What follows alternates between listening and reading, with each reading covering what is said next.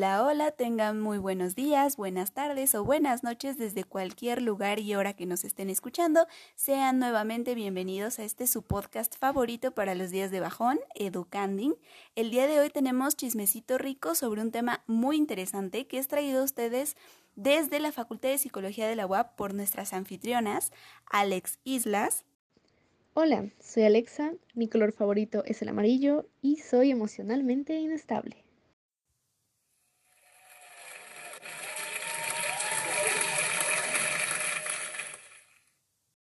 También con nosotros la señorita Sara Itobón. ¿Qué tal, Lana? Muy buenas tardes. Como siempre les he dicho, me pueden decir igual Sa o la su pequeña amiga que ama bailar. Muchas gracias y esperemos que les guste el podcast de hoy.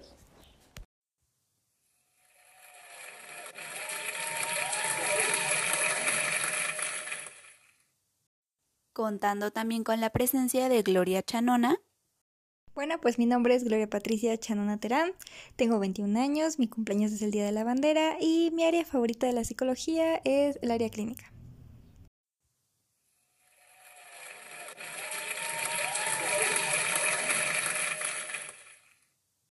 Presentando con nosotras a Lucía Sánchez. Hola, hola, mis queridos compas, yo soy Lucy, tengo 21 años y mucho ojo si tienes un gato porque te lo robo.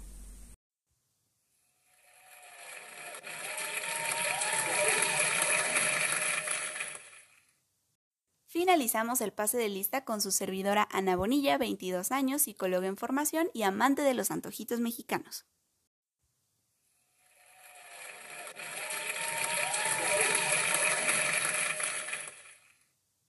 Como siempre, es un gusto estar con ustedes desde sus computadoras, sus celulares, sus Alexas o donde sea que nos escuchen para acompañarlos en sus quehaceres, momentos de relaj, etc. Y ahora sí, se viene lo bueno. Como ya les dijimos, hay chismecito hoy y es acerca de la pedagogía autogestionaria.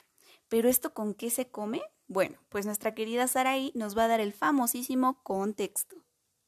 Bienvenidos nuevamente y como dijo mi querida Ana, hoy les estaremos platicando acerca de este modelo autogestionario, comenzando por su guapísimo autor, George Lepasat. So, comenzamos. Bueno, pues les cuento que Lapasat fue un filósofo, antropólogo y sociólogo francés, principal fundador y animador de la pedagogía institucional o como la conoceremos el día de hoy, autogestión pedagógica. Nació el 10 de mayo de 1924 exactamente en Narbus, Francia, y lamentablemente murió en 2008. En torno al tema del día de hoy, Lapasat tenía el objetivo principal de hacer un análisis institucional del proceso educativo, es decir, de las reglas, programas, instrucciones y de la distribución de los docentes, hablando de manera jerárquica. Él consideraba que la autogestión pedagógica es un sistema de educación en el cual el maestro renuncia a transmitir mensajes y define en consecuencia su intervención educativa a partir del medium de información y deja que los alumnos decidan los métodos y programas de su aprendizaje. Pero esto se los dirá más a detalle mi querida Gloria. Gracias, Araí. Bien, como mencionas, el profesor en este tipo de pedagogía permite que los alumnos sean libres. Además, siempre se preocupa por las necesidades de cada uno de sus alumnos y de hecho podríamos decir que más que un profesor, él es un guía, un facilitador o un consultor y él no es autoritario como en otros modelos. Por ejemplo, las escuelas tradicionales normalmente eh, se ve a los alumnos como estos receptores pasivos de información, pues en este modelo no es así.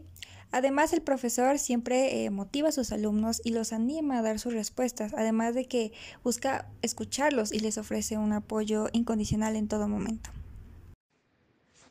Y claro, no hay que olvidar al alumno, porque a diferencia de la escuela tradicional y haciendo alusión a su nombre, en la pedagogía autogestionaria se realiza una gran labor como responsable de su conocimiento, pues al estar a la par del profesor, el alumno tiene la capacidad de decidir los programas y métodos en los que va a trabajar, lo cual a su vez obviamente lo hace consciente de esta capacidad de decisión y pues creo que eso es justamente lo bonito de esta escuela, porque desarrollas muchas capacidades y habilidades que el alumno podrá utilizar toda su vida.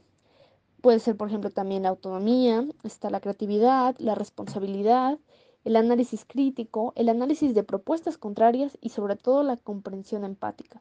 Así, el alumno además se desarrollará en todas sus esferas. Una cosa que también hay que destacar es el modo de adquirir el conocimiento, porque es radicalmente distinto a la forma rutinaria y repetitiva en la que estábamos acostumbrados, pues esta, pedagogía promueve el descubrimiento y la elaboración de información que lleva a un proceso de autorreflexión, permitiendo que el alumno no solo se divierta, sino que también recree las teorías que aprende y no solo sea capaz de explicarlas y repetirlas, sino que las entienda y las haga suyas. Es bien importante caer en cuenta que la pedagogía autogestionaria constituye un proyecto de cambio social. Es así que proporciona un método donde tienen cabida las iniciativas tanto individuales como colectivas, que bueno, por mencionar algunas podrían ser las económicas, las políticas, las ideológicas y evidentemente las sociales. Todas ellas van orientadas hacia el desarrollo más pleno de las múltiples facetas de la persona como ente en el seno de una sociedad en el desarrollo sostenido. Y antes de que se nos pongan sucios, con esto queremos decir que la educación se concibe como un proceso permanente en donde el sujeto va descubriendo y elaborando y haciendo suyo el conocimiento en un proceso de acción, de reflexión y de acción de su realidad que se lleve a la práctica a nivel social.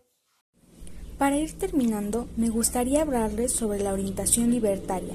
Y bueno, ustedes se estarán preguntando, pero Lu, ¿qué es eso?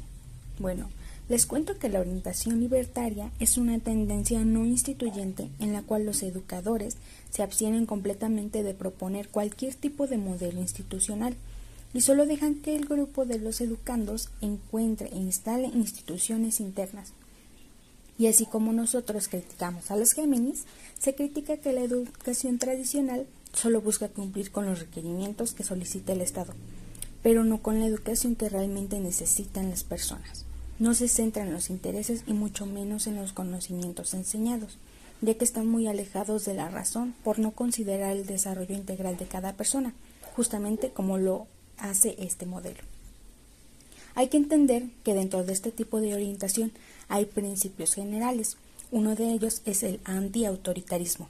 Este hace referencia a que el alumno se desarrolle mediante su propio ritmo de aprendizaje, sin el sistema rígido, autoritario y de poca flexibilidad, como el que presenta la escuela tradicional.